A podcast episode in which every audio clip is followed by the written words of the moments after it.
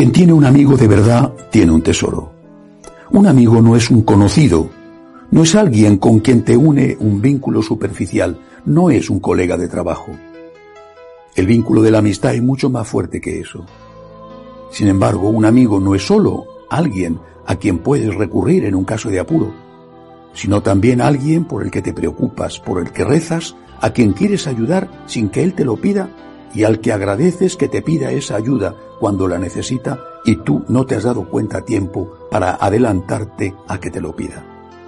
Un amigo es alguien que está ahí, en lo bueno y en lo malo, y es alguien para el cual tú también estás ahí, en lo bueno y en lo malo. Un amigo es alguien que tiene defectos y al que quieres con ellos, aunque también intentas ayudarle para que los corrija, como él hace contigo. Propósito. Agradecerle a Dios por los amigos y para hacerlo rezar por ellos, interesarte por su situación, preocuparte por sus problemas y hacer un examen de conciencia para ver si piensas en ellos siempre o solo cuando los necesitas.